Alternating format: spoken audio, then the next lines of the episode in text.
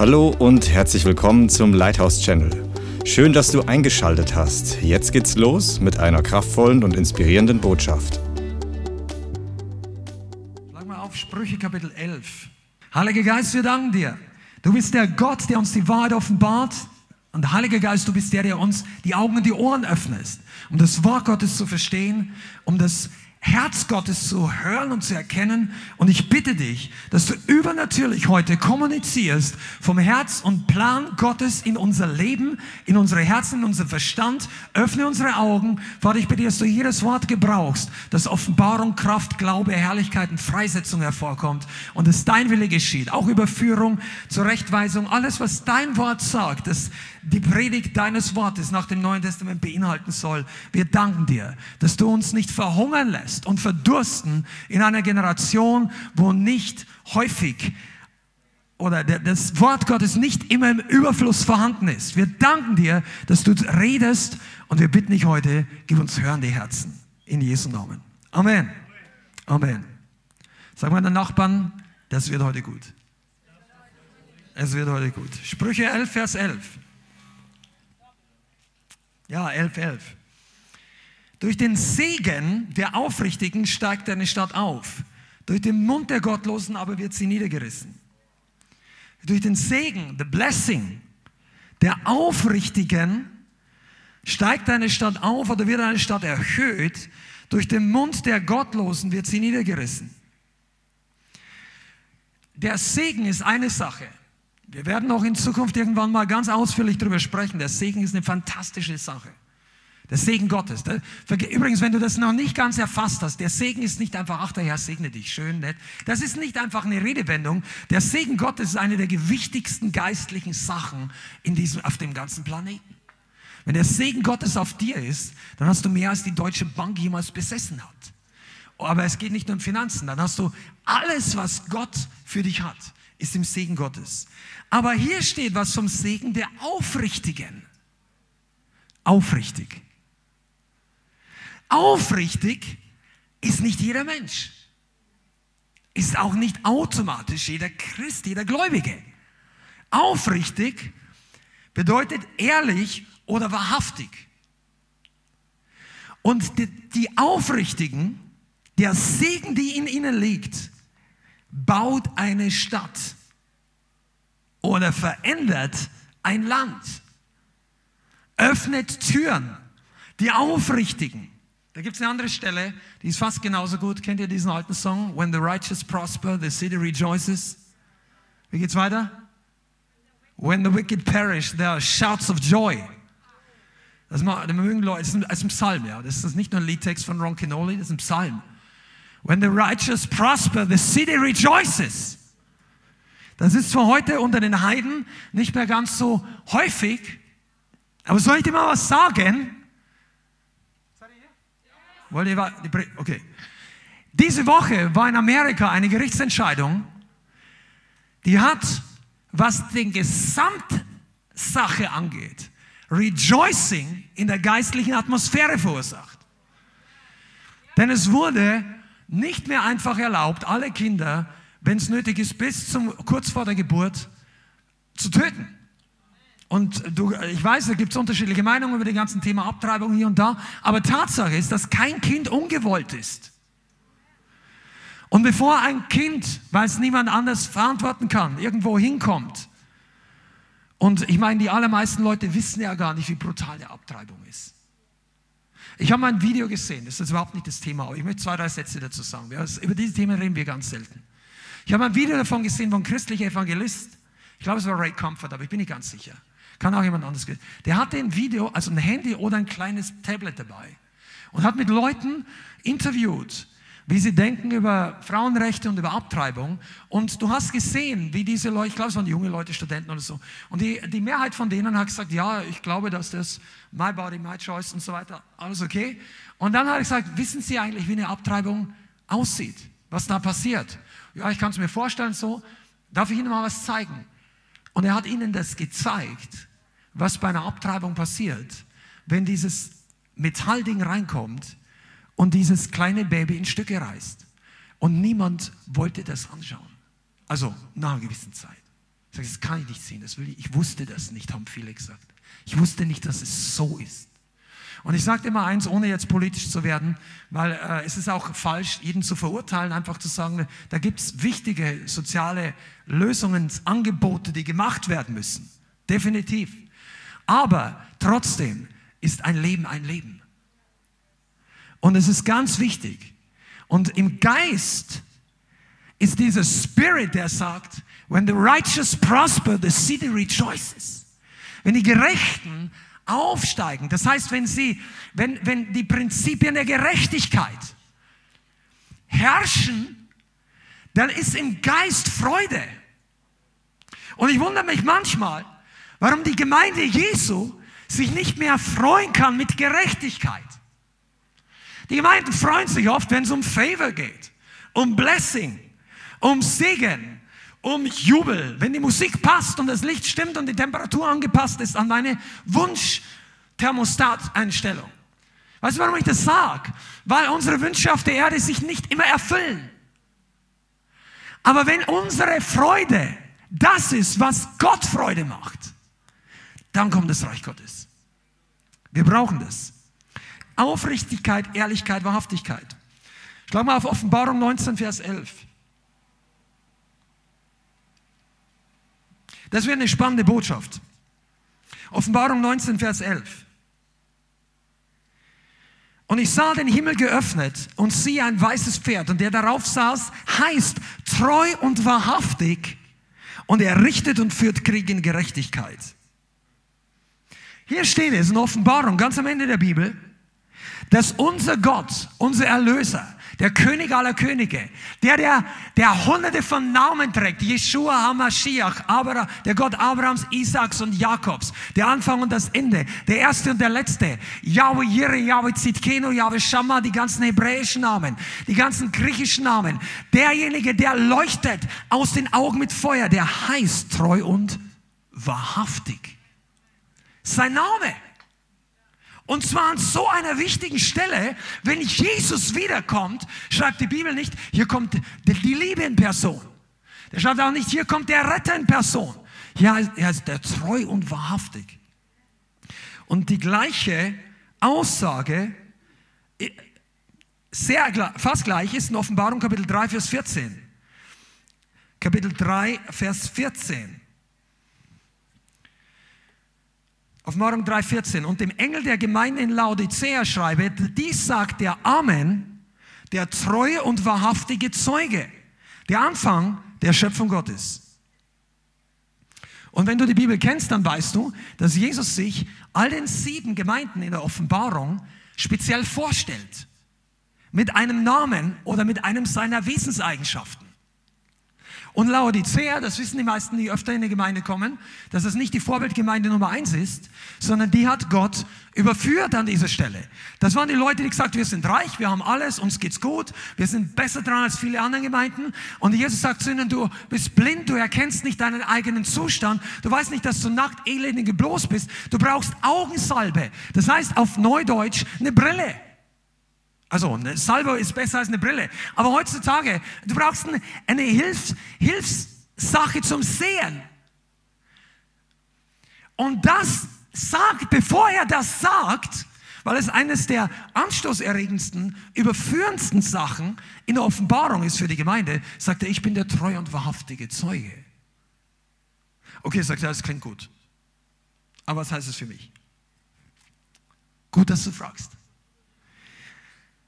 Was bedeutet es, wenn ein Zeuge wahrhaftig ist? Denk jetzt mal nicht gleich an die Bibel. Was heißt es, wenn ein Zeuge wahrhaftig ist? Okay, ein Zeuge ist jemand im Normalfall, der vor Gericht aussagt. Also zumindest, wenn es zum Rechtsstreit oder zum Gerichtsverfahren kommt. Es gibt auch Zeugen für Verkehrsunfälle, für irgendetwas, wo eine öffentliche, nennen wir es mal gerichtbare Instanz ermittelt. Vielleicht die Polizei, vielleicht Staatsanwalt, also die Exekutive und die Judikative. Und die brauchen Leute, die bezeugen. Es reicht nicht aus, dass der eine sagt, der hat mich beklaut, mir fehlen 1000 Euro. Du musst irgendwie nachweisen, dass das Geld deins war oder dass dir das wirklich fehlt, zum Beispiel. Oder wenn ein Autounfall war, seine sagt, der ist schuld, der andere sagt, nein, der ist schuld, wie im Kinderzimmer, versteht ihr? Also, Scherz, aber kennt ihr, kommst hoch, Geschrei, zwei Geschwister sagen, der hat mir, nein, du hast mich zuerst gehaut, nein und so. Und so, um, um eine Sache herauszufinden, brauchst du einen Zeugen. Was muss ein Zeuge sein? Ein Zeuge muss, ein wahrhaftiger Zeuge ist jemand, der die Wahrheit sagt, egal was die Konsequenzen sind. Ich sage es dir nochmal. Ein wahrhaftiger Zeuge ist eine Person, die aussagt, was die Wahrheit ist, egal was die Konsequenzen für ihn oder für die andere Seite ist. Das ist die Definition für wahrhaftig. Du sagst also, was passiert ist. Du sagst nur das, was wirklich gewesen ist. Du erfindest nichts dazu, du lässt nichts weg, Du bist wahrhaftig. Ein unwahrhaftiger Zeuge, hör genau zu, weil es wichtig ist, baut auf, für die Predigt. Ein unwahrhaftiger Zeuge ist nicht interessiert in erster Linie an die Wahrheit, an der Wahrheit, sondern er ist interessiert, dass das Gericht ein bestimmtes Urteil fällt. Verstehst du? Der, ist, der passt seine Aussage so an, dass der Richter zu dem und der Erkenntnis kommen soll. Aus welchen Gründen auch immer. Vielleicht möchte er den Angeklagten bevorzugen und er sagt so aus, dass er nicht schuldig ist. Oder er möchte jemanden eins reindrücken und er findet zusätzliche Sachen. Ein unwahrhaftiger Zeuge ist an seiner Agenda mehr interessiert als an der Wahrheit. Okay? Er hat sich vorher überlegt, was soll das Ausgang des Gerichtsverfahrens sein. Jetzt denkst du vielleicht, denk nicht nur an Gericht, an Richterspruch, an Gefängnis, an Bestrafung, sondern an Urteil im Allgemeinen. Jemand, der sich vorher schon vorgenommen hat, wie sein Urteil über eine bestimmte Sache aussehen soll, der kann kein wahrhaftiger Zeuge mehr sein.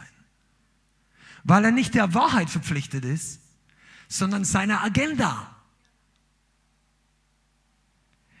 Im Übrigen kannst du das beobachten rauf und runter, die gesellschaftliche und politische Landschaft der letzten paar Jahre.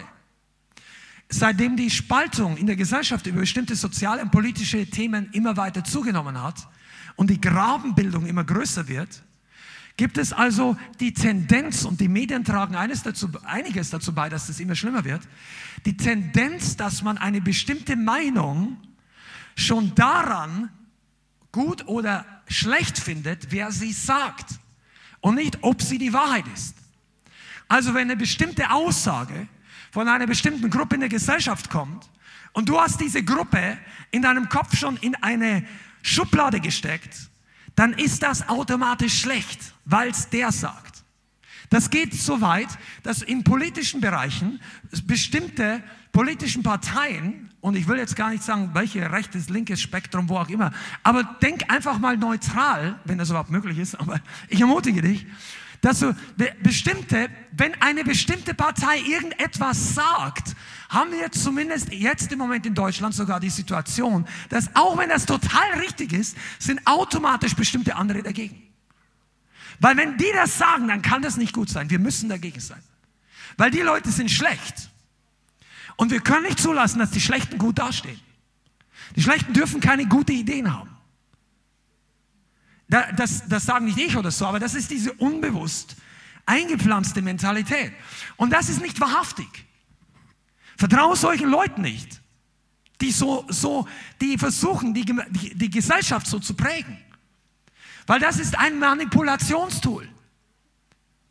Zu sagen, Du brauchst nur ein Etikett finden, das böse genug ist, vor dem alle Leute sagen, I. Und das Etikett klebst du dann deinen Feinden auf. Und dann sagen die Leute I vor deinen Feinden. Und das ist Manipulation. Dagegen sollten wir weder vorher noch nachher voreingenommen sein. Also was heißt nachher? Nach der Wahrheitsfindung gibt's ja, können wir uns natürlich entscheiden, aber du solltest offen sein. Ich hatte Momente, also ich bin nicht typischerweise in den letzten 20 Jahren ein favorisierter von manchen extrem weit linken politischen Einstellungen gewesen. Sage ich jetzt einfach mal so, ja. Aber es gab ein paar Aussprüche, die ein paar linken Politiker gemacht haben, zum Beispiel Gregor Gysi oder so. Das fand ich richtig klasse. Obwohl ich jetzt hier keine Politik machen möchte. Der hat mal den, den CDU-Leuten aus der Bibel zitiert. Im Bundestag. Fand ich sehr interessant. Aber nicht nur deshalb, sondern auch in anderen Sachen. Ganz andersrum kann man es genauso sagen. Ich will gar nicht Parteipolitik machen. Ich möchte dich heute nur ein bisschen herausfordern. Aus der Box heraus zu denken. Okay? Weil wir, also wir haben vorhin gelesen, Jesus ist der treu und wahrhaftige Zeuge.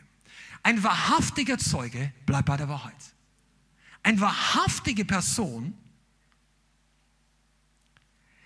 der stellt sich zur Wahrheit. Amen. Das haben wir gerade gesagt. Er liebt die.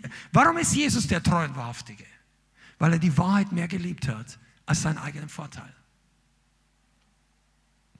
Die Wahrheit mehr als seinen Vorteil. Er, der auch als er auf die Erde kommt, der heilt einfach die Kranken. Das kann er, weil er ist Gott. Und weil er im Heiligen Geist ist und weil er im Willen des Vaters ist. Der hätte Massen Leute heilen können. Aber wenn es darum geht, dass er plötzlich Nachteile kassiert, weil die Nachteile hat er nicht wirklich für seine Heilungen kassiert. Nur wenn er am Sabbat geheilt hat. Das hat er auch getan. Aber im Allgemeinen haben ihn die Pharisäer nicht deshalb verfolgt, weil er so viele Kranke geheilt hat, sondern wegen seinen Worten, wegen seiner Predigt, weil sie wussten, dass ein geistlicher Anspruch damit kam. Und dann wurde plötzlich all die guten Werke, die er getan hat, zum Dorn im Auge. Da fahren Dämonen aus, das hat noch nie jemand getan damals. Da wurden Kranke geheilt, das hat auch noch niemand getan vor ihm. Und dann sagt Jesus, für welches dieser Werke steinigt ihr mich? Für diesen guten Werke. Und dann sagen die, die Juden, die Pharisäer an dieser Stelle im Johannes-Evangelium, ja, für eins deiner guten Werke steinigen wir dich nicht. Aber weil du, der du ein Mensch bist, dich selbst zu Gott machst. Jetzt hat er in diesem Kapitel gar nicht gesagt, ich bin Gott. Aber durch das, was er gesagt hat, haben die sehr wohl verstanden, dass er das meint und den Anspruch erhebt, er ist der Sohn Gottes. Und hier möchte ich dir was sagen. Jesus hatte, er konnte auch nichts anderes sagen, er war der Sohn Gottes. Aber das hat Anstoß erregt. Aber das war Teil des, der Predigt. Und er musste das sagen, weil es der Auftrag des Vaters war. Und das hat ihn aber in Schwierigkeiten gebracht. Und Jesus war trotzdem der treu und wahrhaftige Zeuge. Jesus hat im Himmel gesehen, wie der Himmel ist, noch bevor er auf die Erde kam. Er hat gesehen, wie der Vater war. Er hat gesehen, wie der erste Mensch gemacht wurde, Adam. Er war dabei. Er war das Wort, als der Vater gesprochen hat, Licht. Jesus war das Wort und das Universum. Und er und der Heilige Geist war da und die haben beide zusammen Adam den Odem des Lebens eingehauen. Jesus war überall dabei. Der war dabei in der Wüste, als Israel aus Ägypten ausgezogen ist. Das sagt der Hebräerbrief, glaube ich, ist es. Sagt, der geistliche Fels mit ihnen war der Christus. Jesus war dabei 1500 oder 2000 Jahre vor seiner irdischen Menschwerdung in der Wüste. Und er war dabei bei Abraham. Und als er mit den Pharisäern redet, sagt er einfach in einem Nebensatz, bevor Abraham war, bin ich. Der sagt es einfach in einem Nebensatz. Bevor Abraham war, bin ich. Ich bin. Hast du das schon mal gehört? I am. Ich bin. Gott sagt nicht, ich war, ich werde es. Ich bin der, ich bin der große Ich Bin, der Mose erschienen ist.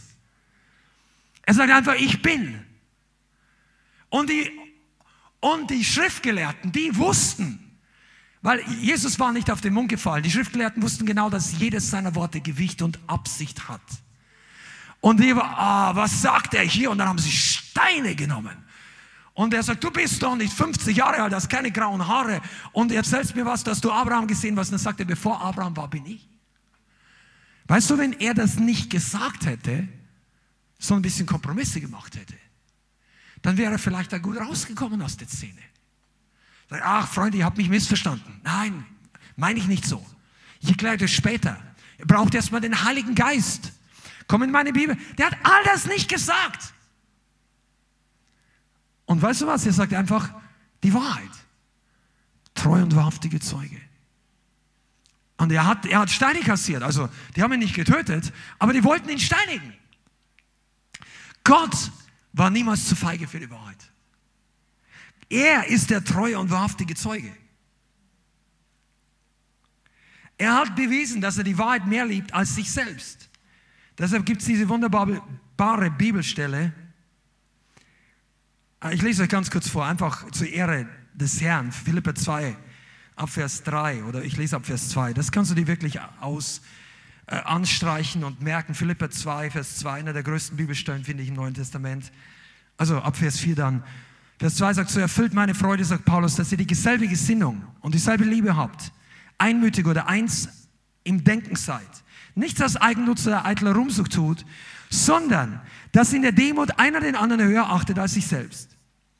Ein jeder sehe nicht auf das Seine, sondern ein jeder auch auf das der anderen. Habt diese Gesinnung oder diese Herzenshaltung, diese Einstellung in euch, die auch in Christus Jesus war der in Gestalt Gottes war und es nicht wie einen Raub festhielt, Gott gleich zu sein. Aber er machte sich selbst zu nichts und nahm Knechtsgestalt an. Nachdem er den Menschen gleich geworden ist und der Gestalt nach wie ein Mensch befunden, erniedrigte er sich selbst und wurde gehorsam bis zum Tod. Ja, zum Tod am Kreuz. Darum hat ihn Gott auch hoch erhoben und ihm den Namen verliehen, der über jeden Namen ist, damit in dem Namen Jesus jedes Knie sich beuge, der himmlischen und irdischen und unterirdischen, und jede Zunge bekenne, dass Jesus Christus Herr ist, zur Ehre Gottes des Vaters. Amen. Sagen wir Halleluja wenn du das glaubst. Das ist der Grund, weshalb Jesus so erhöht wurde, weil er sich erniedrigt hat weil er treu und wahrhaftig war bis zum Ende. Wahrhaftig sein bedeutet, keine Kompromisse mit der Wahrheit zu machen. Gott hat dich nicht berufen, Kompromisse zu machen. Gott hat dich nicht berufen, dass du bei dem einen Person so redest und bei der anderen Person so redest, damit du keinen Nachteil hast. Das ist nicht der Plan Gottes für unser Leben. Der hat dich nicht berufen, dass du hier schön redest, damit deine Karriere gut geht und dass du hier, wenn du Christen triffst, im Hauskreis die Hauskreis-Language anlegst, damit du hier geistlich Karriere machst. Das ist nicht der Plan Gottes. Er hat dich berufen als, wie sagt man, what you see is what you get. Dass die Leute sollen dich kennen, wie du bist. Ich spüre gerade, dass diese Botschaft etwas tiefer sagt. Ja, Gott möchte, dass wir real sind. Kennt ihr diese alten, äh, nicht diese alten, diese, diesen, aus, vor ein oder zwei Jahren war es noch ein bisschen mehr, Real Life Guys, kennt ihr die? Die zwei, ähm, ähm, ja, die waren Zwillingsbrüder und einer davon, die waren beide Christen und die haben einen coolen YouTube-Channel gehabt und haben irgendwie, haben auch von Gott Zeugnis gegeben und so weiter. Aber in erster Linie haben sie ein paar verrückte Sachen gemacht, auch schöne, nette, coole Projekte. Und einer von denen ist inzwischen schon zum Himmel gegangen. Der ist meiner Meinung nach etwas zu früh gestorben, aber jetzt bedauert er nicht, dass er dort ist, wo er jetzt ist. Philipp, glaube ich, war sein Name. Der Johannes ist noch da. Den haben wir auch getroffen in der Ahrtal, könnt ihr euch noch erinnern. Also ich zumindest, da war ein Gottesdienst noch mit ihm und mit Werner. Es war eine wunderbare Zeit. Aber weißt du, wir sind nicht berufen, Leuten was vorzumachen. Wahrhaftig sein, im wahrhaftig sein liegt ein Segen. Und dieser Segen erhöht die Stadt. Haben wir es vorhin gelesen? Wahrhaftig sein bedeutet, dass, die, dass du niemals Angst haben musst, dass die anderen dein wahres Ich rausfinden. Weißt du warum? Weil sie kennen es jetzt schon. Wahrhaftig sein bedeutet, dass du keine doppelte Tür hast. Keine versteckte Akten. Keinen Account, den keiner sehen soll. Keine Leichen im Keller. Keine Sachen, die dein Bruder, deine Schwester oder deine ungläubige Tante niemals rausfinden sollte. Wahrhaftig sein bedeutet, dass du ungeheuchelt bist. Hm. Ich habe ja befürchtet ein bisschen, aber ich wusste nicht, dass es also, es ist eine gute Botschaft. Seid ihr da? Amen. Es gibt in der Bibel einen, der war wahrhaftig. Es gibt viele Leute, aber von einem steht es besonders geschrieben. Schlag mal Johannes Kapitel 1 auf. Kennt ihr ihn? Johannes Kapitel 1. Johannes Evangelium. Ab Vers 43. Es war ganz am Anfang, als Jesus seine Jünger gerufen hatte. Und es heißt hier, am folgenden Tag wollte er nach Galiläa aufbrechen, also Jesus, und er findet Philippus. Und, äh, sorry, äh, und Jesus spricht zu ihm, folge mir nach. Philippus aber war von Bethsaida, der Stadt des Andreas und Petrus. Philippus findet den Nathanael und spricht zu ihm, wir haben den gefunden, von dem Mose in dem Gesetz geschrieben und die Propheten. Jesus, den Sohn Josef von Nazareth. Und jetzt möchte ich dir mal sagen, das war eine steile Aussage von Philippus. Erstaunlich ist übrigens, dass einige der ersten Jünger, von denen die nachher bei unter den zwölf waren, von Anfang an schon die volle Offenbarung, also die, die Offenbarung von Jesus hatte, wer Jesus wirklich war. Also vielleicht nicht in ganzer Fülle, aber die haben wirklich gewusst, er ist der Messias. Wisst ihr, das war damals ein sehr heikles Thema. Du konntest nicht einfach sagen, ja, der ist der Messias. Das war eine heilige Sache. Da war sofort die, die religiöse Polizei in der Stadt. Oh, wer hat gesagt, der ist der Messias? Das müssen wir jetzt mal prüfen. Und so weiter. Das war nicht ungefährlich. Und Philippus geht hin und evangelisiert in Anführungszeichen gleich den Nathanael. Und sagt, hey Nathanael, wir haben einen getroffen. Ja, was ist los? Ja, von dem Mose und die Propheten in dem Gesetz geschrieben. Ich meine, er hat gleich die größte aller Breitseiten-Offenbarung. Also wir haben die wichtigste Person in Israel getroffen seit 3000 Jahren. Also er hätte auch ein bisschen kleiner kommen können. Schau mal einfach mal mit, wir haben einen coolen Rabbi. Nein, er hat gesagt, wir haben den getroffen. Und Nathanael hätte auch sagen können, ja. Und er ist, Nathanael war einer, der war total ungeheuchelt. Der sagt, Jesus von Nazareth, sagt Philippus. Also das war, die, das war damals die Bezeichnung, der kommt von da, weil da hat es die Nachnamen nicht so gegeben wie heute. Und wenn du da 15 mit dem gleichen Vornamen hast, wie kannst du die unterscheiden? Ja, der eine kommt aus der Stadt, der andere aus der, der andere aus der. Und Jesus war halt von Nazareth. Und dann sagt Philippus, boah, was soll von Nazareth Gutes? Kann man nicht vorstellen. Das klingt jetzt vielleicht ein bisschen hochnäsig, vielleicht war es sogar, aber tatsächlich war auch geistliche Wahrheit drin. Weil die Bibel nämlich sagt, und das wussten auch die Pharisäer, dass der Messias, der wird nicht aus Nazareth oder irgendwo anders herkommen, nicht aus Gilgal, der kommt auch nicht aus Jerusalem, sondern aus Bethlehem. Das ist schon prophezeit worden. Das heißt also, wenn einer das wusste und der sagt, ja, das ist der Zimmermann von Nazareth, sagen, vergiss es, der kommt gar nicht in Frage, der Messias zu sein. Und ich weiß das, weil ich kenne die Bibel. Ja, du kennst vielleicht die Bibel, aber du kennst nicht die Vergangenheit von Jesus. Damals. Die hatten ja keine Bibel. Und das sagt Nathanael, ich muss jetzt mal drei Kapitel zurückschauen, wo wurde Jesus wirklich geboren. Die hatten das nicht.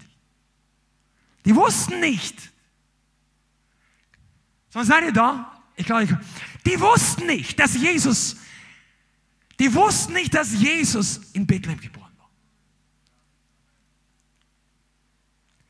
Und trotzdem haben sie geglaubt, er ist der Messias. Weißt du warum? Weil sie eine Offenbarung hatten. Die haben gesehen, die Person ist real. Das kann ich nicht leugnen. Ich verstehe nicht, der, seine Adresse passt nicht zur Beschreibung der Pharisäer. Sein Wohnort passt nicht in meine bisherige Theologie.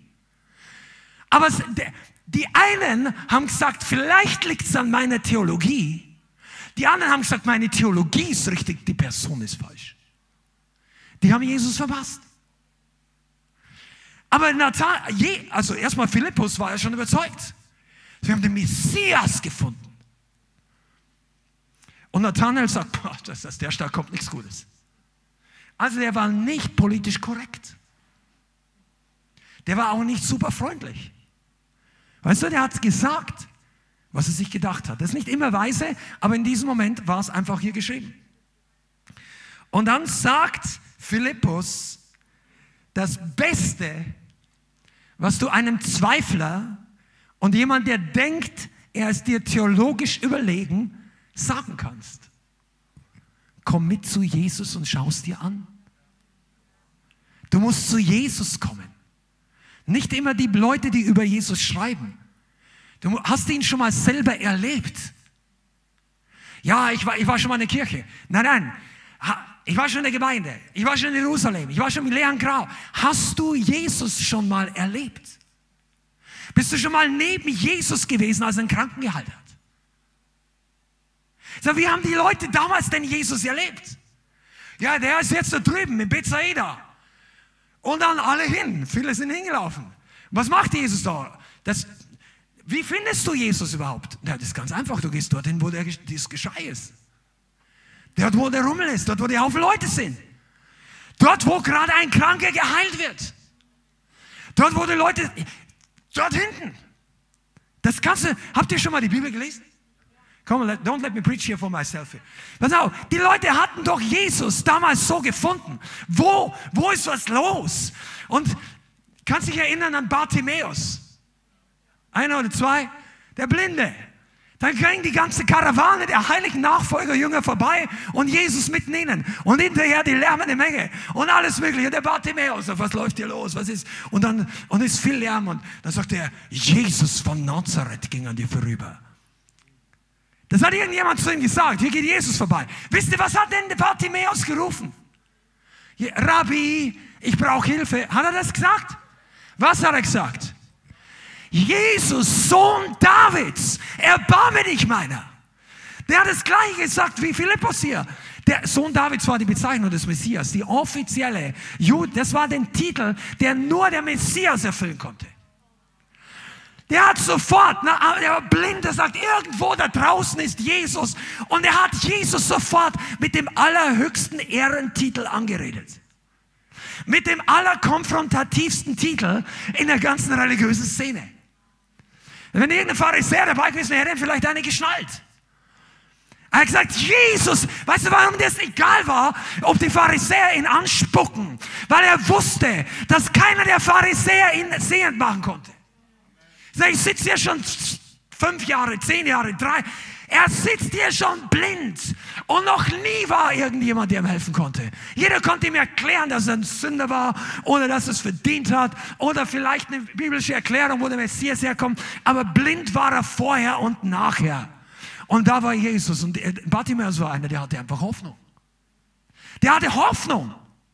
Wisst ihr, und das ist der Unterschied. Leute, die aufrichtig sind, wenn die eine gute Botschaft hören, die sortieren die nicht sofort in ihr be bekanntes Betriebssystem ein. Alles muss erstmal alle Testroutinen durchlaufen und so weiter und so weiter. Wenn du ganz unten bist und jemand kommt zu dir und sagt, da gibt's Hoffnung. Und du gehst nicht hin und checkst das mal für dich selber aus, dann bist du selber schon, du am Ende noch blind bist. Lass dir nicht von den Pharisäern einreden, das klappt nicht. Find's doch für dich selber raus. Und er hatte gleich die ganz große Nummer gezogen. Und hat gesagt, Jesus, Sohn Davids. Und dann waren nicht nur ein paar Pharisäer da. Da waren ein paar Jünger. Die haben denen gesagt, mach nicht so viel Lärm. Das waren, die hatten noch nicht die volle Offenbarung. Das war nicht das Beste. Und dann hättest du sagen können, ach, selbst die Jünger wollen nicht, dass ich Jesus rufe. Ich glaube, ich habe es verdient, blind zu bleiben. Und manche Leute verpassen so ihr Wunder. Du kommst in die Gemeinde rein und in den letzten paar Reihen findest du ein paar Leute, die dich entmutigen oder dich aufregen. Und du bleibst nicht bis zum Ende des Gottesdienstes, wo vielleicht Jesus noch dich heilen würde. Und gehst vorher nach Hause, sagst, ja, der hat mich nicht so freundlich angeschaut, wie ich gedacht hätte, dass die Bibel müsste. Dann vielleicht ist der auch noch nicht gerettet. Übrigens, Christen sind auch nicht immer perfekt. Auch diese Gemeinde nicht. Aber weißt du, du bist auch nicht hier, um getröstet zu werden von einem Bruder alleine. Du solltest in eine lebendige Gemeinde kommen, um den einen zu treffen, den den Bartimäus gerufen hat. Sohn Davids, den den Philippus gerufen hat. Wir haben den gefunden, von dem die Propheten geredet haben. Der sitzt nicht in der letzten Reihe, der sitzt auch nicht in der ersten Reihe, der wirkt, der handelt. Wenn du wissen willst, was, wo Jesus ist, schau dir an, wo die Werke Gottes passieren. Weil Jesus sitzt nicht auf dem Schaukelstuhl und wartet bis die Welt zur Hölle geht. Er sitzt auf dem Action Ross. Wie heißt es auf? Er sitzt auf dem, der ist on the move. Come on. Das ist gut. Danke. Halleluja, der Heilige Geist ist hier. Komm zu Jesus. Sagst du, ja, das fällt mir schwer. Das ist dein Problem. Das ist nicht das Problem einer Gemeinde. Das ist nicht das Problem des atheistischen Artikels, den du vor drei Monaten gelesen hast. Das ist nicht das Problem der Welt und des Teufels. Denn Jesus baut zwischen dir und ihm keine Hindernisse auf. Das Einzige, was er macht, ist, dass er manchmal drei Schritte oder wie auch immer bewusst auf Distanz geht. Nicht Distanz von dir, sondern er setzt für uns, Amen, das ist so gut, pass auf. Er setzt für uns alle in unserem entscheidenden Moment einen Call to Action. Gott schenkt seine Geschenke nicht an Leute, die es nicht wertschätzen. Das sagt er sogar selber. Sagt, werft die Perlen nicht vor die Schweine und vor die Hunde, weil sie werden sie zertreten, zerreißen. Die schätzen das nicht. Und wenn Gott in dein Leben kommt oder wenn er dir begegnen möchte, dann kommt er dir nahe, bis du merkst, er könnte da sein. Jesus ist da. Er schickt dir einen Botschafter. Der ist vielleicht nicht so rasiert, der hat nicht die Kleider. Der, du, das Äußere mag nicht mit deinem Plan übereinstimmen, aber du merkst, hier ist irgendwas dran. Und dann wartet Gott auf deine Reaktion. Kennst du das Call to Action? Er wartet, ob du einen Schritt in seine Richtung machst. Er wartet, ob es dir wert ist. Und weißt du, Leute, die sich hier und zu diesem in Bewegung setzen, die müssen wahrhaftig sein. Wenn du nicht wahrhaftig bist zu dir selbst, zu anderen und zu Gott, dann wird dir Jesus nicht viel nützen. Weil es gibt viele Kranke, die zur Zeit Jesus krank geblieben sind. Aber nicht einer, der ihn gebeten hätte, ihn zu heilen. Die ganze Theologie über Heilung. Jesus hat keinen einzelnen Kranken wieder weggeschickt, der zu ihm kam. Aber nicht alle, an denen er vorbeiging, wurden geheilt. Denn er war in dieser Halle, ich glaube, so die Säulenhalle Salomos oder im Teich von Bethesda, aber es waren auf jeden Fall einen bestimmten Ort, da hat er einen geheilt. Und viele andere waren auch krank, die wurden nicht geheilt. Steht aber nirgends drin, dass einer nur ihn gebeten hätte, ihn zu heilen. Die haben alle gewartet, bis das nächste Mal das Wasser wiederkommt. Sagt ja, das Wasser kenne ich, den, den Rabbi kenne ich nicht. Tja, da hat eine Heilung empfangen. Weißt du, was Wahrhaftigkeit bedeutet? Dass wenn die Wahrheit vor dir steht, dass du richtig damit umgehst. Jesus ist die Wahrheit. Also das ist, das ist einmal eins des Glaubens, oder? Kennt ihr das? Johannes 14, Vers 6. Ich bin der Weg, die Wahrheit und das Leben. Niemand kommt zum Vater, außer durch mich. Das sagt Jesus. Für die, die noch relativ neu im Wort sind. Ist ja auch gut. wir müssen es all lernen. Jesus sagt, ich bin der Weg, die Wahrheit und das Leben. Jesus ist die Wahrheit in Person. So, irgendwann kommt die Wahrheit in deinem Leben vor dich. Das heißt, mental, geistlich, ich sage nicht physisch. Manche Leute träumen von Jesus. Manche Leute haben, wir haben ein krasses Zeugnis gehört. Jetzt erst die letzten paar Tage. Meine Frau und ich haben ähm, ein bisschen ausgespannt, zwei Tage zumindest haben wir es versucht. Es war eine super Zeit. Ähm, und die hat irgendwie ein Zeugnis erzählt, dass in diesem Hotel passieren richtig klasse Sachen. Und ich weiß gar nicht, war es ein Atheist oder war irgendjemand, der für Schwierigkeiten hatte. Auf jeden Fall hatte diese Frau, die eine, ein Programm mit der Person gemacht hat, damit ihr Leben verändert wird, wofür diese Leute auch bezahlen. Das ist so eine Art Wellness-Hotel. Aber das hat einen spirituellen Hintergrund. Und ich sagte, Sie gehen Sie jetzt einfach raus in den Wald auf den und den Weg und Jesus wird Ihnen begegnen. Das ist ja wie, wie Jesus da begegnen. Und ja, das machen sie einfach. Und dann geht er dahin spazieren, das war so eine Spannungsspaziergang. Und was, was war dann genau? Der eine hat, hat der nichtgläubige Leute, der hat plötzlich Jesus gesehen, der ihm die Hand gereicht hat. Und ein anderer, der hat ein F auf einem, ähm, auf einem Baum gesehen und er ist Zimmermann. Und er hieß auch noch Franz oder irgendein Vorname mit F. Dann sagt eine Stimme zu ihm, ich gebe dir Friede, Freude und Freiheit. Franz. Steht vor dem F. Und vorher ich sagte, Gott kann den Leuten begegnen. Und das war kein Zufall, das war nicht New Age. Die kommen zurück und sagen, ich habe eine Begegnung mit dir. Und dann wurden die zum Herrn geführt, die haben das Evangelium gehört und so weiter. Also das ganze Paket, ja, das ist kein New Age-Zeug. Aber du musst wissen, dass wenn Gott sich dir zeigt, dann kommt das immer mit einer Herausforderung. Wisst ihr eigentlich, dass wir in einer Generation leben, wo vielen Moslems Jesus im Traum erscheint? Also in Ländern, wo das Evangelisieren schwierig ist, zum Beispiel in Iran. Da ist eine riesige Erweckung. Seit vielen Jahren bekehren sich Leute massiv. Und viele, die nicht wissen, wer wirklich der Sohn Gottes ist, natürlich, die haben ja alles, was, die haben die ganze, ihr Leben was anderes erzählt bekommen. Dann sehen sie im Traum einen weißen Mann und sie wissen, das ist ein Heiliger. Und viele wissen noch gar nicht, dass es richtig Jesus ist. Aber irgendwann, und dann fangen die an zu suchen. Und ich sage dir mal eins, wenn du der Wahrheit gegenüberstehst, dann entscheidet deine Wahrhaftigkeit über deine Zukunft. Willst du das wirklich annehmen? Möchtest du Jesus mit allen Konsequenzen in deinem Leben haben? Das sind gute Konsequenzen. Aber die schauen manchmal nicht gleich gut aus am Anfang.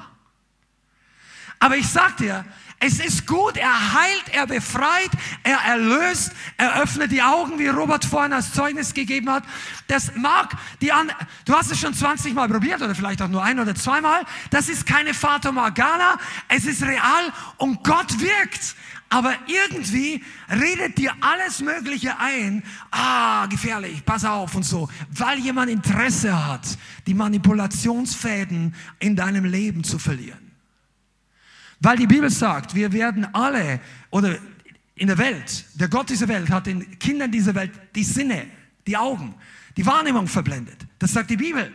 Und der Feind, der Gott, der Fürst dieser Welt, hat Angst, seine Gefangenen zu verlieren. Das heißt, weißt du, du kannst in irgendeine Kirche oder irgendeine Gemeinde gehen, das stört den Teufel fast nicht. Es sei denn, dort drinnen wartet Jesus auf dich. Der, der Teufel hat keine Angst vor Gebäuden. Der hat auch keine Angst vor Liedern. Oder Mützen oder Talan oder, oder moderne Sachen. Der Feind fürchtet Jesus und die Salbung. Und wenn er merkt, du kommst in die Nähe, wo die Kraft Gottes wirkt, wo die Salbung, wo Jesus da ist, dann beginnt in unserem Herzen ein Kampf.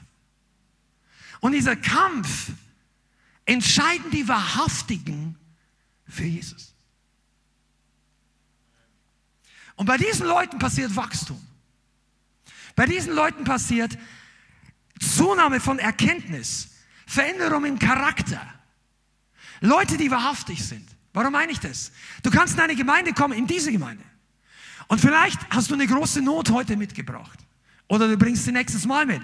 Oder du schreibst uns eine Gebetsanliegen. Und, und dann passiert vielleicht irgendwas in deinem Leben und du bist wirklich berührt und hast eine Begegnung mit Jesus und sagst, boah,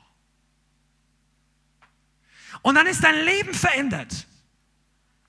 Dann sage ich dir eins, der Rest deines Lebens ist trotzdem weiter ein Prozess. Du bist in der Werkstatt Gottes. Du bist auf der Töpferscheibe des Töpfers. Ich komme nachher noch dazu. Ganz wichtig, über, die, über den Ton an den Töpfer haben wir noch nicht so oft in der Gemeinde geredet. Aber du bist in einer Werkstatt Gottes. Es gibt eine große Gemeinde in Amerika, die heißt der Potter's House. Das heißt, der Haus des Töpfers. das ist eine riesige Gemeinde. Die haben die äh, so genannt, weil, wegen der Offenbarung, dass echte Nachfolger Jesu sind bei Gott auf der Scheibe. Wisst ihr überhaupt, was eine Töpferscheibe ist? Die meisten. Also, du kaufst ja wahrscheinlich deine Krüge im Supermarkt oder in einem Boutique oder wo auch immer. Aber die wenigsten machen die Krüge selber. Aber der Töpfer formt Gefäße, die sich drehen. Also meistens, zumindest diese Art von Gefäße. Da ist eine Scheibe, die dreht sich. Früher war, heute ist ein Motor, früher haben die mit Fußbetrieb. Und wenn die sich dreht, dann wird der Ton geformt. Und daraus entwickelt sich ein Gefäß, eine Vase, was auch immer. Und pass mal auf, das ist ein Bild für das, wie Gott mit uns umgeht. Und Leute, die wachsen, sind diejenigen, die nicht von der Scheibe springen. Bist du da? Du, wenn das jetzt du eingesagt ist bei dir, könnten wir auch schon Schluss machen. Leute, die nicht mehr weiter wachsen, sind die, die irgendwann mal von der Scheibe gesprungen sind oder noch nie drauf waren. Aber weißt du, das ist keine schlechte Botschaft, weil die Scheibe tut nicht weh. Mensch, ihr, damit ihr mir glaubt, Jeremia 18, Vers 6. Da steht es nämlich. Schlagst du es auf? Jeremia, Kapitel 18, Vers 6. Da sagt der Prophet, in der, im, im Namen Gottes, sagt der Herr, kann ich mit euch nicht ebenso verfahren wie dieser Töpferhaus Israel, spricht der Herr. Siehe, wie der Ton in der Hand des Töpfers, so seid ihr in meiner Hand, Haus Israel. Und ich möchte was sagen, wahrhaftige und ehrliche Menschen sind formbare Menschen. Sind Menschen, die sich formen lassen, den Charakter, das Leben auf der Töpferscheibe Gottes. Wie viele von euch haben schon mal zugeschaut, wie sowas passiert? Was brauchst du dazu? Brauchst du eine Töpferscheibe? Du brauchst einen Ton und Wasser. Ah, wozu brauchen wir jetzt Wasser? Wasser macht den Ton weich. Wasser macht den Ton formbar. Je mehr Wasser, desto leichter. Weißt du, was das bedeutet? Der entscheidende Faktor, wie hart oder wie weich du bist, ist dein Wasserlevel. Das Level, wie viel du schon gefüllt bist mit dem Heiligen Geist oder unter dem Einfluss. Es gibt Leute, die haben alle möglichen Ecken und Kanten. Und ich meine, ganz ehrlich, jeder von uns war so, als wir zu Jesus kamen. Du kommst nicht als schöner Kunstgegenstand zu Jesus. Okay, für einige, fangen wir ganz unten an.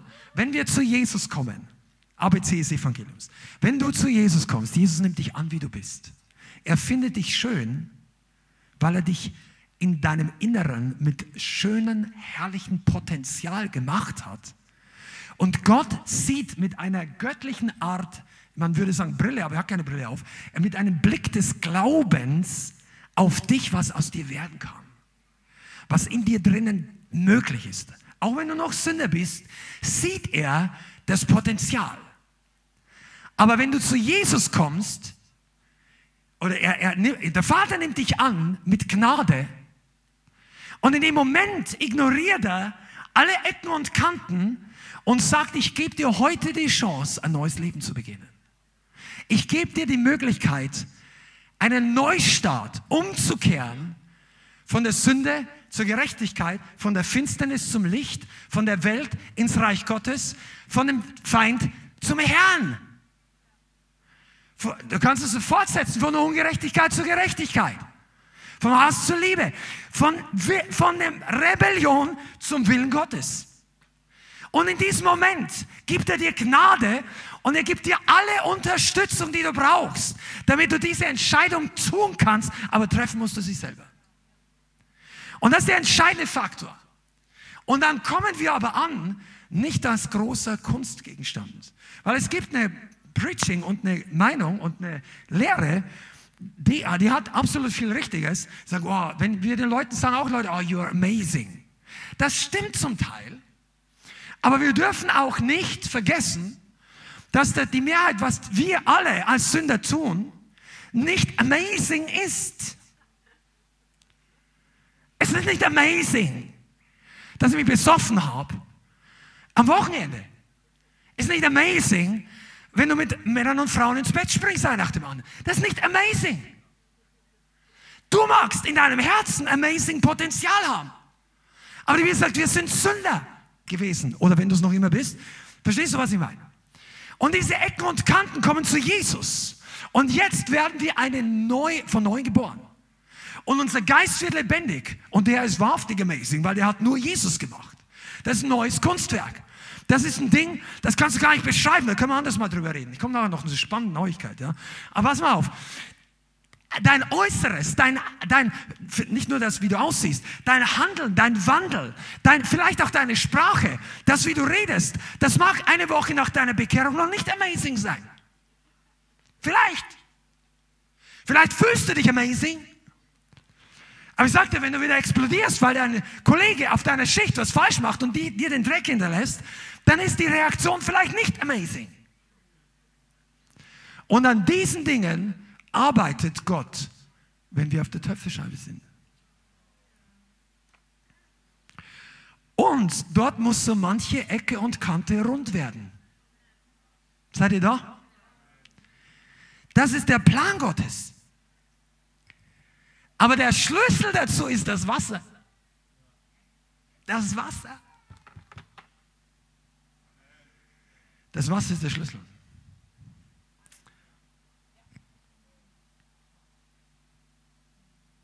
Die Bianca und ich waren die letzten paar Tage in, äh, im Harz eingeladen, im schönen Hotel. Und dann am letzten Tag sind wir hochgefahren, wo wollten wir da irgendwo zu diesem Brocken dahin, aber das war ein bisschen schwierig, weil er kann nicht so ganz ran. Musste, also wir hatten nicht genug Zeit. Ganz abgesehen davon, dass der besetzt ist von ein paar anderen geistlichen Dingen. Aber es war jetzt nicht der Punkt. Wir sind durch diese schöne Landschaft da gefahren. Also wir dachten zumindest, wir fahren durch eine schöne Landschaft. Und wenn du ein bisschen googelst und ein bisschen mitgehört hast, es ist absolut horrend zu sehen, wie der Harz als Naturpark in welchem Zustand er ist. Der Wald ist eigentlich, das ist ein riesiger Mittelgebirge. Und wir, wir waren, also ich zumindest, ich war schockiert zu sehen, der ist brutalst vertrocknet, ganze Berghänge, manche Flächen kilometerweit nur noch Stecken, Stängel, abgeholzt, manche waren Berghänge noch weiß, also abgedörrte Bäume, die noch gestanden sind, an vielen, seit drei Jahren, ist das, das, das ist dermaßen fertig. Und ich habe mir gedacht, boah, das ist so schade. Dann haben die uns erzählt, dass das größtenteils, oder das, was vertrocknet, sind die Nadelhölzer, also Fichten. Die, die Laubbäume stehen alle relativ gut da. Ich habe heute früh nochmal nachgeschaut. Die haben gesagt, drei, im Harz ist jeder dritte Baum tot. Über 20.000 Hektar sind kaputt, 20.000 Hektar. Wenn ich jetzt die Zahl nicht verwechsel, sind 30.000 Fußballfelder. Ausgelöscht. Wisst ihr warum? Die, Laub, die Laubwälder aber nicht. Die haben gesagt, die Fichten, die haben Wurzeln, die gehen nur zwei Meter tief. Aber die Laubbäume, die haben viel tiefere Wurzeln.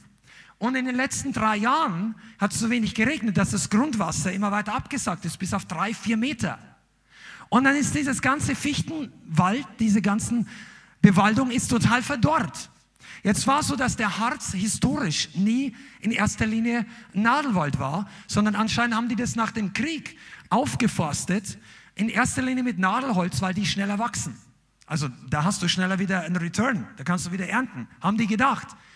Aber die, die vertrocknen da alle. Und wenn da ein gewisser Bereich anfängt, vielleicht kennt der eine oder andere sich aus von euch, der Borkenkäfer ist das nächste, was darüber kommt. Kranke Bäume, das ist eine Explosion.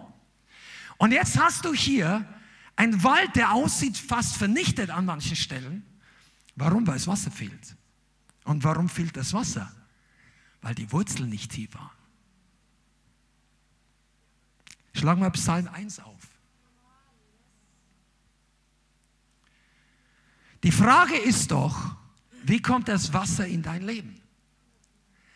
Das Wasser macht es dir einfach, in einer herausfordernden Gemeinde gerne zu kommen.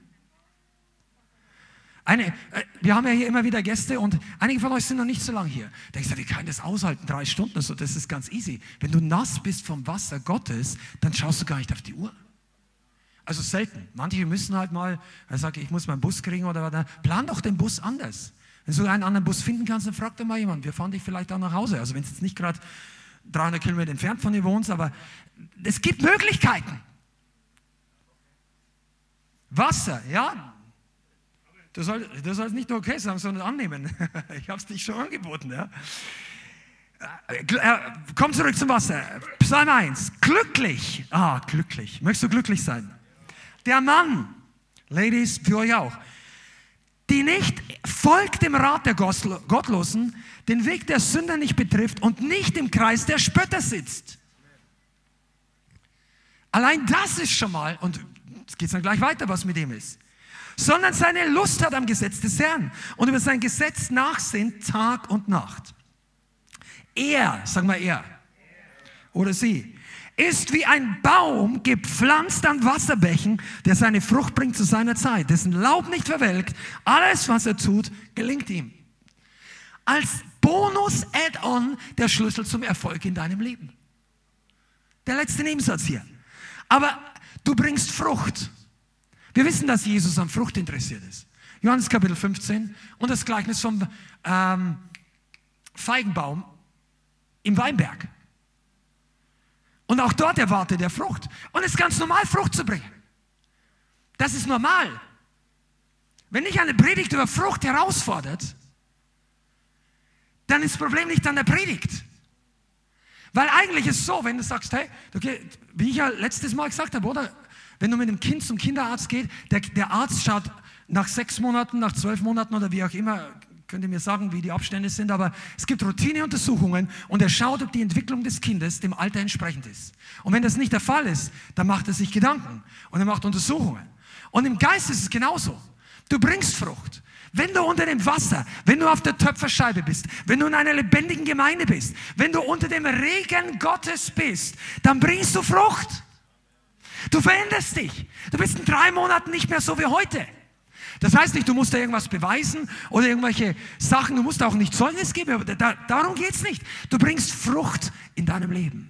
Dein Charakter ändert sich, dein Glaubenslevel wächst, deine Zuversicht wächst, deine Angst wird weniger, deine Menschenfurcht wird weniger. Dass du darüber nachdenkst, was die anderen alle über dich denken könnten, das wird weniger. Dass du Angst vor deiner Arbeitsstelle hast, vor deiner alten oder vor deinem zukünftigen, vor deinem Opa oder vor deinem Enkel. Das, all diese Dinge werden weniger wichtig. Dass du Angst hast, deinen Porsche GT3 in deinem Leben nicht mehr zu bekommen, weil es dein Jugendtraum war, das wird weniger. Ich kann nicht versprechen, dass der Porsche kommt, aber ich kann nicht versprechen, dass die Angst weniger wird. Weil Götzen fallen in der Gegenwart Gottes. Aber nicht jedes Auto muss ein Götze sein. Deshalb sagt aber Gott hier, seine Lust hat am Herrn. Hast, bist du nass geistlich? Sagst du, ja, muss ich das sein? Nein. Aber dann tu dir selber einen Gefallen und google mal ein paar Bilder vom Harz. Schau es dir halt einfach mal an. Wie erfüllend es ist, ein ausgetrockneter Baum zu sein. Schau, visualisier das doch mal. Wisst ihr, warum ich das so sage? Ich mache noch nicht mal einen Witz. Weil bei Christen sieht man das von außen nicht automatisch. Die Leute, die sind gut gestylt, gut drauf, die lächeln, vielleicht haben sie einen coolen Lied gehört, aber sind geistlich halb abgewrackt. Weil der Geist sich nicht automatisch widerspiegelt am Äußeren. Deshalb gibt, ist es ja möglich, dass Gemeinden Jahrzehnte weiterlaufen, während Jesus schon nicht mehr hingeht. Und das sagt nicht ich, das sagt Jesus. Siehe, ich stehe an der Tür und klopfe an. An seiner eigenen Gemeinde muss Jesus klopfen. Der war draußen. Aber nicht, weil er nicht wollte. Der war nicht mehr gefragt. Das Programm war wichtiger wie Jesus. Der Ablauf wichtiger wie die Wunder. Die Meinung der Ungläubigen wichtiger als die Ehre Gottes der Zeugnisse. Oh, don't get me started on that. Glücklich der Mann, der nicht folgt dem Rat der Gottlosen. Also, weißt du, was der erste Psalm, ich meine, das ist, das ist doch kein Zufall. Die Psalmen sind ein paar der fundamental besten Teile der Bibel. Und gleich am Anfang klebt der Heilige Geist diesen Psalmen. Und der erste Vers redet schon mal, pass auf, wer deine Freunde sind. Das steht hier. Der erste Vers vom ersten Psalm Sag, pass auf, du bist glücklich, wenn du nicht bei den falschen Leuten sitzt. Spott gehört nicht in die Gemeinde Gottes. Hier steht es. Wenn du trotzdem ironisch, ich war früher ein totaler Sarkastiker. Also bevor ich mich bekehrt habe. Und danach war jetzt Zeit lang richtig still. Die Leute haben sich im ersten Hauskreis bei mir immer gewundert, warum der so wenig redet. Weißt du einfach, warum ich so wenig geredet habe? Ich wusste nichts mehr. Ich habe so viel sarkastisch und ironisch geredet, sagte, jetzt musst du erst mal langsam machen und dir angewöhnen, dass du was Sinnvolles redest. Und diejenigen, die darüber gespottet haben, die haben es noch nicht gelernt. Und hier steht, dass die Frische kommt, wenn wir im richtigen Umfeld sind. Das passt zu deinem Zeugnis, Bruder. Wenn du im richtigen Umfeld bist, dann bleibst du frisch. Und ich sage, ich gebe euch ein paar Geheimnisse, weil wir wollen heute nicht ewig machen. Pass mal auf. Manche von euch sind nicht gewohnt, dass ihr frisch bleibt, wenn es aufhört zu regnen. Was meine ich damit? Du kommst hier in die Gemeinde und du findest es gut. Und du bist berührt. Und du denkst, wow, das möchte ich haben. Also einige, viele, viele, die heute hier sind oder fast alle. Also wenn du vielleicht neu bist und du hast das noch nicht so erlebt. Macht nichts, check das aus, probier es für dich selber. Aber viele sind hier und die haben, ja, wow, hier ist frisch. Das segnet mich. Leute beten für dich, auch wenn du das nicht merkst. Leute fasten für die Veranstaltungen, auch wenn du das nicht, also ich will jetzt ja keine Werbung dafür machen, ich sage dir nur, was passiert. Und geistlich fällt ein Regen auf dich und auf mich auch. Und dann ist es leicht, frisch zu bleiben, wenn es regnet. Sei da?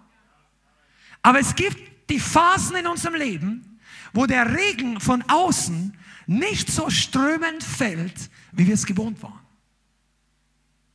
Und es gibt Phasen im Volk Gottes, wo die Umstände schwieriger werden, wo die ganze Hölle gegen dich aufsteht, wenn du am Sonntag hingehen willst. Die meisten von uns, die heute hierher kommen, die haben diesen Schritt schon vorher überwunden, weil wir gelernt haben, dass das Ding immer aufsteht, wenn wir was für Jesus tun. Besonders seitdem wir auf die Straße gehen. Da brauche ich, meine Gefühle sind kein Barometer, ob der Herr will, ob ich heute auf die Straße gehe oder nicht. Das habe ich schon vor, wann haben wir angefangen? Vor zehn Jahren? Zehn Jahren plus eine Woche habe ich das gelernt. Da, gleich am Anfang. Und wenn du mal dich entschlossen hast, dann wird es einfacher. Aber weißt du was? Wenn der Regen nicht mehr fällt, kannst du noch frisch bleiben.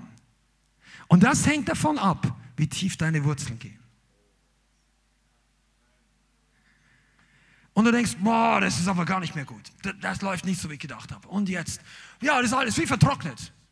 Gott hat mich im Stich gelassen. Nein, nein, nein. Du bist ein Baum. Du bist keine Fahne im Wind. Du bist gepflanzt. Und jeder Baum hat Wurzeln. Und deine Wurzeln würden dir in der tiefsten, in der größten Wüste genügend Frische bringen, wenn die tief genug gehen. Deine Wurzeln. Es gibt manche Leute in der Gemeinde, die rufen dann immer den Pastor an, aber kommen Sonntag nicht mal in den Gottesdienst. Das wird dir nicht helfen. Ich kann 20 Mal für dich beten.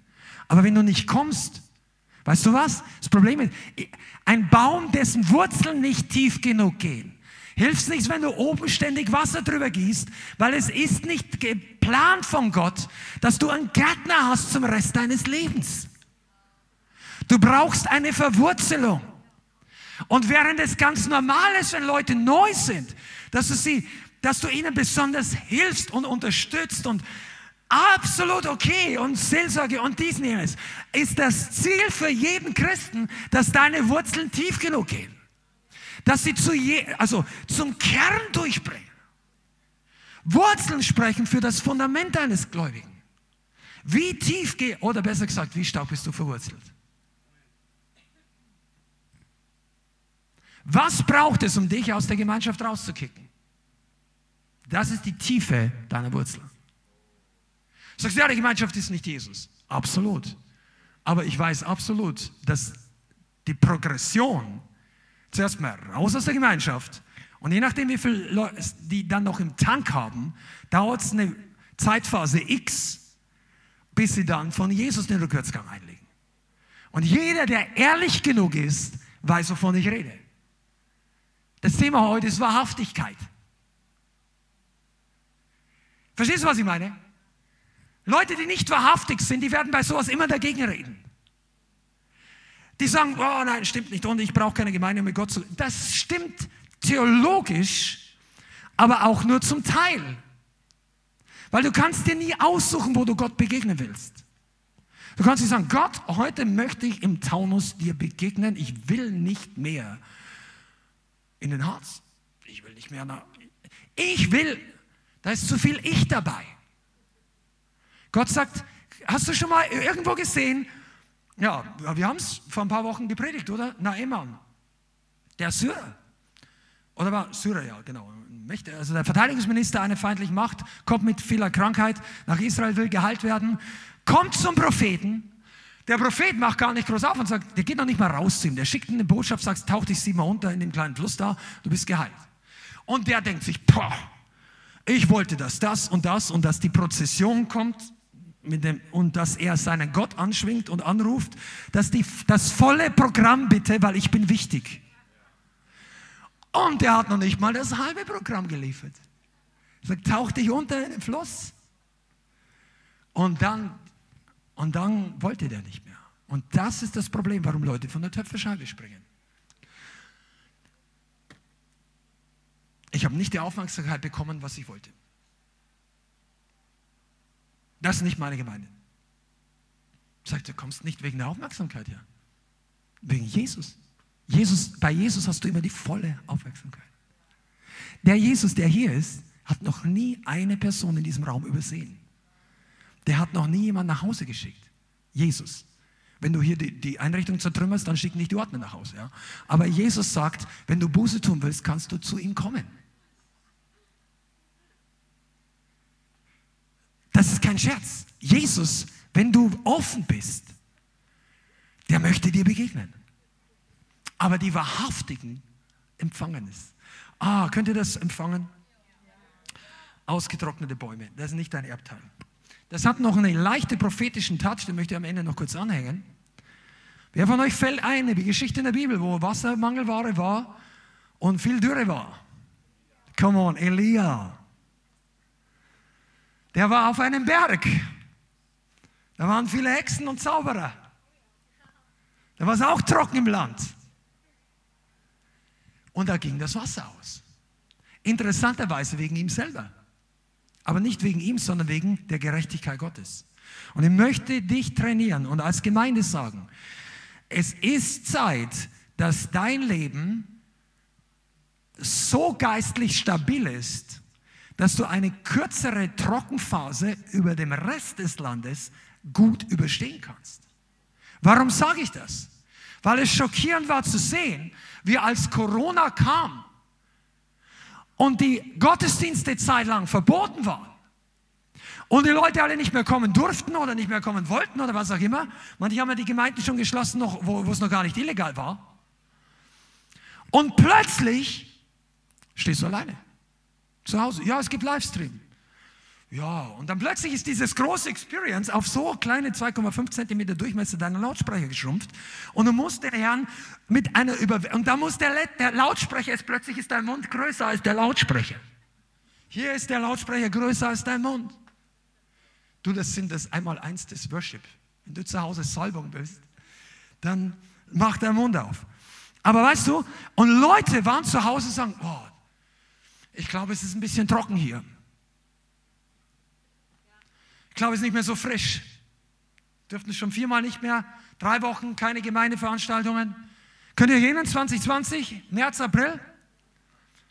Hast du vergessen, ja.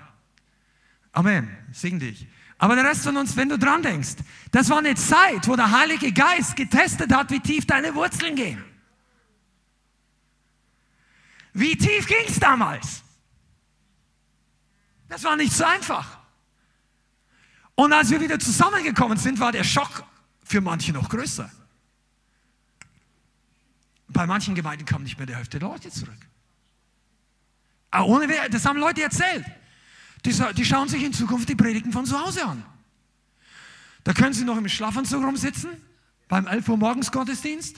Ja, ich habe länger geschlafen. Ja, jetzt heißt ja niemand, dass du gestern gefeiert hast bis um drei Uhr nachts und dann noch ein paar Sachen und deshalb schlecht aus dem Bett kommst. Aber jetzt ist es easy, in die Gegenwart Gottes zu kommen. Kleidest vom Badezimmer vor deinen Laptop. Und du betest mit an, sagst Samba Dakalaka. Und du merkst einfach nichts. Spürst nicht, regnet nicht. Weißt du warum? Weil dein Opfer nicht das gleiche Qualität hatte wie damals, als du in die Gemeinde gingst. Du warst, du warst angezogen, bist früher aufgestanden, hast vielleicht den WGR schon in Zungen gebetet. Wie lange kannst du in Zunge beten vom, vom, vom Badezimmer bis vor deinem Laptop? Ja, das, du musst erst mal erleben, dass du darüber nachdenkst. Weißt du, und in dieser Zeit zeigt sich, wie tief die Wurzeln gehen. Und ich glaube, dass die Herausforderungen nicht einfacher werden. Und hier wirst du trainiert, dass deine Wurzeln tiefer gehen. Das heißt, wenn das Wasser absackt, setzt du dich nicht hin und sagst, ha, ich kann nichts dafür, hier ist kein Wasser. Ich muss halt nur mal Oberstunden machen, kann nicht kommen, deshalb geht es mir halt jetzt schlecht. Oh, einer muss es sagen. Sorry, guys. Aber es ist tatsächlich so. Als Pastor siehst du manchmal Leute, die wissen genau, warum es nicht geklappt hat. Und du sagst einfach nur, es ist trotzdem trocken. Weißt du was? Ändere was. Du musst dann nicht unbedingt deinen Job kündigen. Oder, weißt du, was ich meine? Oh, Amen. Oh weh, seid noch da? Pass mal auf. Es ist deine und meine Verantwortung, die Wurzeln tiefer zu tun. Auszustrecken. Weißt du, wie ein Baum stark wird? Durch Stürme. Die Stürme lockern das Wurzelgeflecht, da muss es sich noch mehr reingerallen. Das gab anscheinend Versuche, dass sie ein künstliche riesige Gewächshäuser gebaut haben mit Bäumen. Und die Bäume sind zusammengebrochen, weil es keinen Wind gab. Die Herausforderungen des Lebens, die Tatsache, dass manchmal es so aussieht, als ob das Wasser nicht so einfach fließt, es ist die Herausforderung, dass du an die Quelle noch tiefer gehst. Dass du nicht mehr, oh, come on. Dann, und wenn du frisch bist, dann wirst du dich nicht darüber aufregen, wenn jemand über Veränderung redet. Weil es ist kein Problem, dass der Töpfer dich formt. Nur derjenige, der denkt, ich bin bereits perfekt, hat ein Problem mit Predigt über Veränderung. Und das ist zumindest niemand im Leib Christi. Das letzte Mal, als ich die Bibel gelesen habe. Das heißt, nur einer ist gut, Gott. Halleluja. Seid ihr da? Ah, ich bin so, ich bin begeistert über die Sache. Und jetzt schließen wir die Sache noch ein bisschen ab, die, letzten, die letzte Kurve. Warum ist Wahrhaftigkeit in der Geschichte so wichtig? Weil es uns ins Zentrum, weil wir nicht davonlaufen, weil ich nicht heuchlerisch bin, weil ich nicht etwas darstelle, was nicht real passiert ist. Ich muss auch nichts leugnen, was real passiert. Aber ich muss auch nicht dem Menschen gefallen, der über dich in Unsinn glaubt. Verstehst du, was ich meine? Du, das ist eine Falle, in die wirst du dein Leben lang nochmal herausgefordert werden. Du kannst nicht alles gerade rücken, was Leute über dich sagen. Aber du weißt, es nicht stimmt. Dann bleib du gegründet. Bleib du verwurzelt. Leute, die in Wahrhaftigkeit leben, die erleben Licht, Reinigung, Buße, Veränderung. Die erleben, dass die Wahrheit regiert und mehr Einfluss bekommt, dass die Täuschung aufgedeckt wird. Und das ist ein Schlüssel, ein Schlüssel für Gemeindewachstum. Und deshalb ist es so, wie wir ganz am Anfang gelesen haben, dass die Wahrhaftigen die Stadt segnen werden. Ich will gar nicht nochmal anfangen zu reden von der ganzen Geschichte mit Korruption und verdeckt. Und was passiert hier in Frankfurt alles Mögliche? Das wissen wir nicht, aber ehrlich gesagt, zum Teil will ich es gar nicht. Was für ein Dreck manchmal. Da gibt's. Wir haben Dinge erfahren, wo Leute wirklich aus, die hinter diesem ganzen Drogenmilieu, also es gibt ein sehr großes Rotlichtviertel, im Sinne nicht physisch groß, aber gewichtig, was die Drogenszene angeht, gewichtig, was Menschenhandel angeht und alles Mögliche. Also jahrelang war Frankfurt sogar auf Nummer eins von der Kriminalitätsstatistik, jetzt glaube ich ist es nicht mehr so, aber irgendwann unter den ersten dreien. Hamburg hat auch einen richtig dicke äh, Rotlichtbezirk. Aber hier gibt es Leute, die bestechen andere, damit sie ihr Zeug weitermachen können. Leute, denen Bordells gehören, die bei anderen Leuten Millionen reinspenden, damit die ein bisschen wegschauen. Das ist alles das Prinzip der Welt. Und Jesus sagt, im Reich Gottes soll es nicht so sein. Und ich möchte dich ermutigen, dass du selber zu so einem wirst, zu einem wahrhaftigen Person, jemand, der ehrlich ist, der nicht davonläuft. Ich habe noch niemanden erlebt, der mit Jesus scheitert, der konsequent ehrlich sich selber und Gott gegenüber war. Sagt, ja, ich bin ehrlich, ich sündige. Ja, dann sei auch ehrlich und gib zu, wo du hinkommst. Und sei ehrlich, dass du da nicht hin willst. Ja, ist mir egal. Na, jetzt, wenn du da bist, ist es dir nicht mehr egal. Sei ehrlich. Ja, die Hölle wird eine Party. Das ist nicht ehrlich. Mir ist meine Sünde egal. Ich weiß, warum ich heute das rede. Wenn es dich nicht betrifft, hack's ab. Gott ist es nicht egal, wo du endest. Und in dem Moment, wo wir unser Herz verfestigen, es wird niemand von Jesus zurückgehen, der aufrichtig ist und sagt, Gott, ich brauche dich, ich komme zurück. Nur diejenigen, die selbstgerecht sind. Was war denn? Jesus warnt, wo warnt Jesus vor Heuchelei? Seine Jünger auf dem Schiff. Der sagt, hütet euch vor dem Sauerteig der Pharisäer und Sadduzäer, der Heuchelei ist. Der sagt nicht, die haben die falsche Lehre, das haben sie auch gehabt. Und das sagt an einer anderen Stelle auch. Er sagt, der Sauerteig, kennt ihr Sauerteig, breitet sich aus, boom, boom, boom. Das ganze Ding wird vergiftet sozusagen. Das ist Heuchelei. Heuchelei ist so tun, als ob. Alles okay. Ist es wirklich? Brauchst du Veränderung heute? Ja, ich brauche vor allem deine Predigt mehr. Dann schalt aus. Das ist jetzt nicht Scherz. Was du brauchst, ist eine Erkenntnis über dich selber. Der Grund, warum du sowas ausschalten überhaupt erst willst, ist, weil es sticht an die Stelle, wo Jesus schon seit Jahren hindrückt. Und er sagt, komm doch zurück. Du hast doch nicht so angefangen. Du musst nicht so enden. Und nur Leute, die nicht aufrichtig sind, suchen den Notausgang in so einer Situation. Und deshalb wirst du in jeder lebendigen Gemeinde, und wenn der Heilige Geist wirkt, sind es viele, die gerettet werden. Aber es gibt immer mal wieder ein paar, die den Rückwärtsgang einlegen, weil die Scheibe dreht. Und wenn du anfängst, das Wasser, die Frische, ah, brauche ich nicht. Komme ich alleine klar. Betet ihr vorne.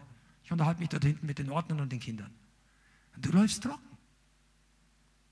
Komm doch auch ab und zu nach vorne.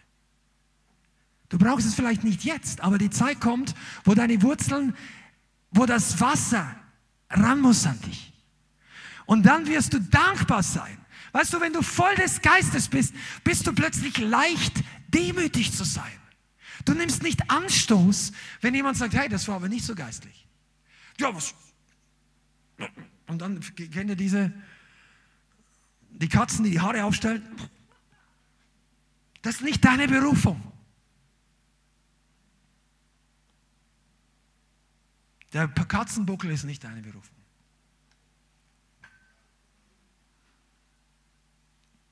Das ist die Haltung. Jesus. Und, ver, und du denkst, ja, weißt du, ver, vergiss die Menschen hier, vergiss die Leute. Wenn dir die Hemden von den Predigern nicht gefallen, vergiss meine Hemden. Eines Tages stehen wir vor ihm.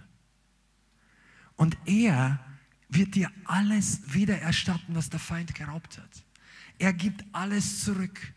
Aber die Wahrhaftigen werden die Stadt segnen oder das Land verändern. Die Leute, die in all dieser Zeit ehrlich zu sich selber, ehrlich zu dem Herrn gewesen sind und einfach, also es gibt ja Gründe, warum manche Dinge passieren oder nicht passieren.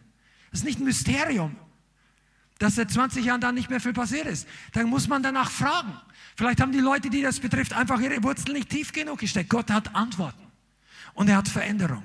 Aber wenn die Stacheln ausgefahren werden, bekommt die Veränderung nicht. Ich möchte es einfach hier, wow.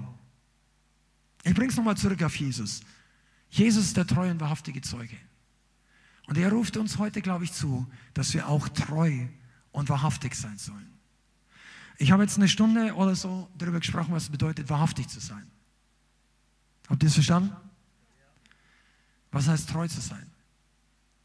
Treu heißt, dass du dran bleibst. Treu ist, dass du am Ende noch da bist. Und ich rede nicht vom Leithaus, von dieser Gemeinde, sondern dass du am Ende, wenn wir alle durch die Tor, das Tor des Himmels gehen, dass du dabei bist.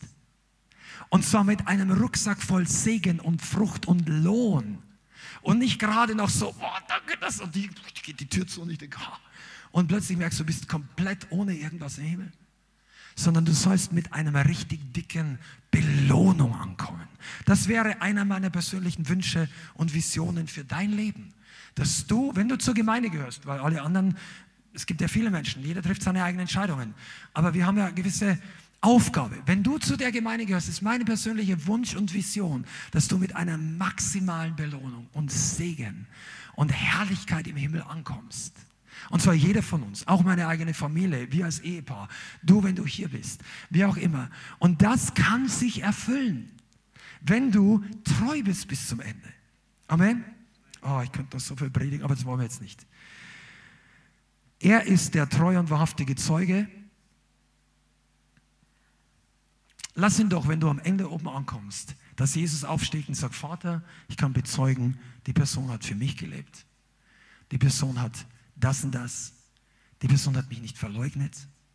Die Person hat bewusste Sünde in ihrem Leben nicht auf Dauer toleriert. Die hat sie nicht durchgedrückt. Die Person ist gewaschen in meinem Blut.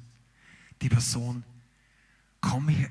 Und dann sagt der Vater, oder er hatte das Gericht Jesus übergeben, er sagt, komm rein in die Freude deines Herrn. Das ist, was der Herr möchte. Amen. Ich glaube, dass heute so viel dabei war, dass jeder von uns in einer gewissen Art und Weise einfach darauf reagieren kann. Und ich möchte dich jetzt einfach ermutigen, kurz mal die Augen zuzumachen und darüber nachzudenken, wie sieht es in deinem Leben aus? Gibt es vielleicht Bereiche, wo Wahrhaftigkeit nicht dein, deine Stärke war, nenne ich es jetzt mal? Oder gibt es Bereiche, wo du bewusst die Trockenheit toleriert hast, weil du einfach denkst, naja, ich, ich möchte es jetzt einfach nicht anders.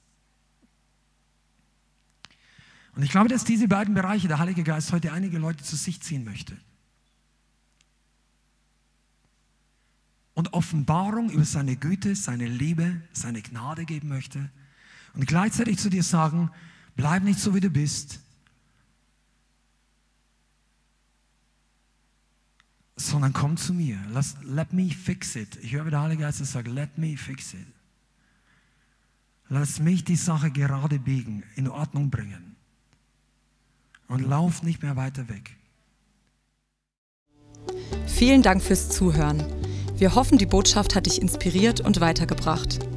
Diese und noch mehr Botschaften findest du auch als Livestream auf unserem YouTube-Channel, zusammen mit Live-Worship und vielen bewegenden Zeugnissen. Wir würden uns freuen, wenn du auch mal in unserem Gottesdienst vorbeischaust. Alle Infos dazu findest du auf unserer Webseite, auf Facebook oder Instagram.